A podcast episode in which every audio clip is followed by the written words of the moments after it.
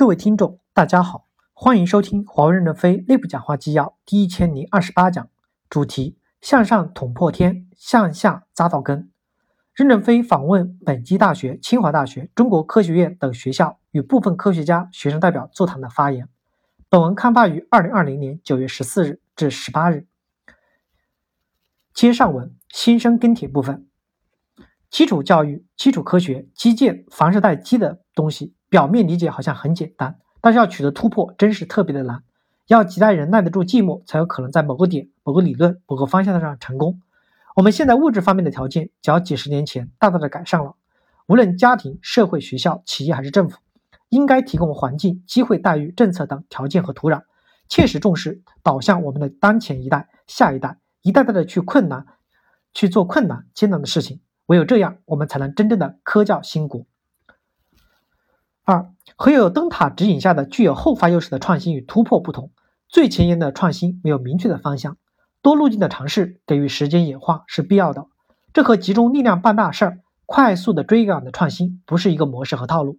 公司与国家都着劲在某些领域走到了最前沿，我们的人才观管理也需要与时俱进的跟得上，这是当下我们要面临的挑战和使命。三。对于长期从事基础研究人员起码的回报和尊重，才能保留一部分人从事这些领域。机制设计是最关键中的关键。再多的理想和信念，再多的运动，都会被一分钱推倒，最后一地鸡毛。老家做中小学教师的亲戚都谆谆教导诲自己的小孩不要做老师，百无一用是书生。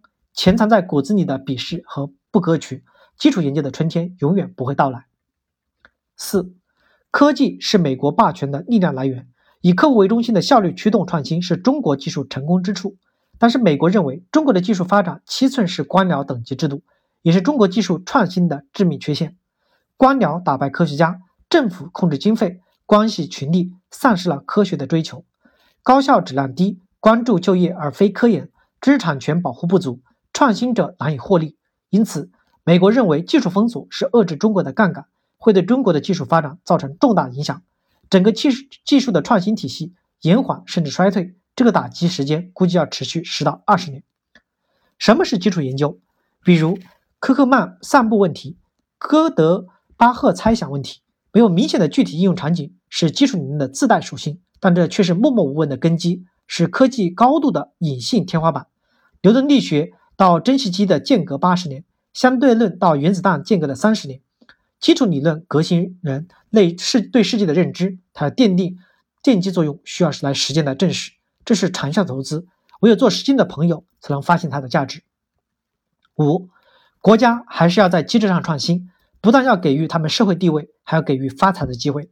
前段时间，黄奇帆就说，国家要资助科研人员的基础研究，研究出来后，专利权可以大部分属于科研人员。六，教育和社会的价值导向都很重要。均衡发展、综合能力强的人，本科毕业就出来工作，可能会诞生一些很好的职业经理人；应用创新点点子多的人，尽快出来聚焦创业、商业兑现，也可能会诞生一些马云和强东们。如何让那些有挂、有执念、有刚强的意志和浓厚的基础研究兴趣的偏科生走进象牙塔、走进研究院，并给予不失体面的待遇，就需要政治智慧了。七，其实从一九九一七一年起。国家教育教委有计划、有步骤的在重点院校里分批建立了国家基础研究和教学人才培养基地，包括八十四个理科的基地班，九四年开始建设的五十一个人文科学基地班，九六年开始建设的四十五个工科基地班。初衷利益是好，但是能走到最后的，真的能扎根基础研究、科学研究的十不存一吧。比如我所在的经济学基地班，三十名学生，除了一个复德读博没有回国，一个进入发改委做宏观。中观的经济分析研究，其余的二十八个人都是进入了企事业单位做具体的业务。当初的学习理论其实荒废大半了，原因很简单，没有办法带来经济效益。要求这些学子耐得住寂寞，诚然是必然的，但是外部的环境和价值导向几乎决定了这块土壤是否能长出大树来。因此，很赞同老板倒数第二段对于干部的部门的要求，希望能真正的落到实去。我们已经从后发进入了先发阶段。就要担负起理论科学等未知领域的研究，同时不放弃对其对商业世界里客户的已知需求进行应用转化，甘于寂寞，敢于突破。科学的发现和技术的创新不仅要宽容，更要有耐心。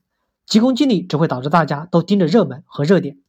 之前有官员推教育市场化，教育搞市场化当然是怎么来钱怎么搞，哪里会关注教育本身呢？希望本次中美的博弈，真正让大中华大地的各行各业都能清醒的并清晰的认识到教育本身的价值。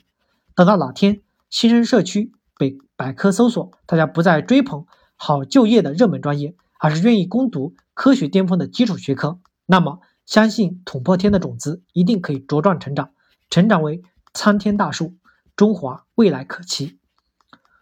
高考选拔的要求是学生不能有短板，不偏科，四平八稳的上好大学。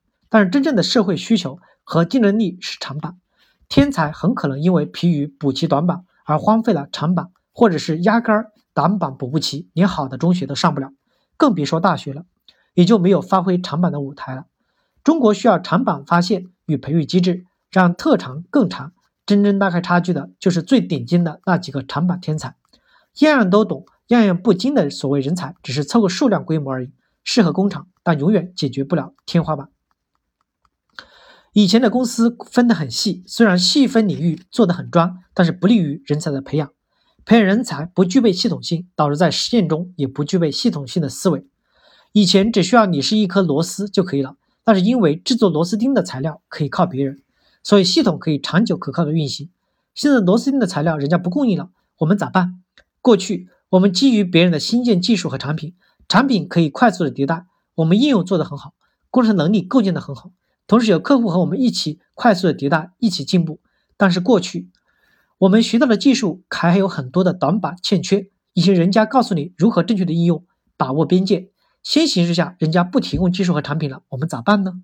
所以，我们每个人都要转变思维，不能按照过去的思路去构建自己的知识体系了，也要拿起书本，在工作中勤于钻研，努力提高自己的知识面，要学得深，研得深，让自己横向的纵向发展，加固自己螺丝钉的材料。即使公司不提供润滑油，也能长期可靠的运行，做到几个细分领域的很专，其他知识面又很宽，这样在实际工作中效率、质量都会把控的很好。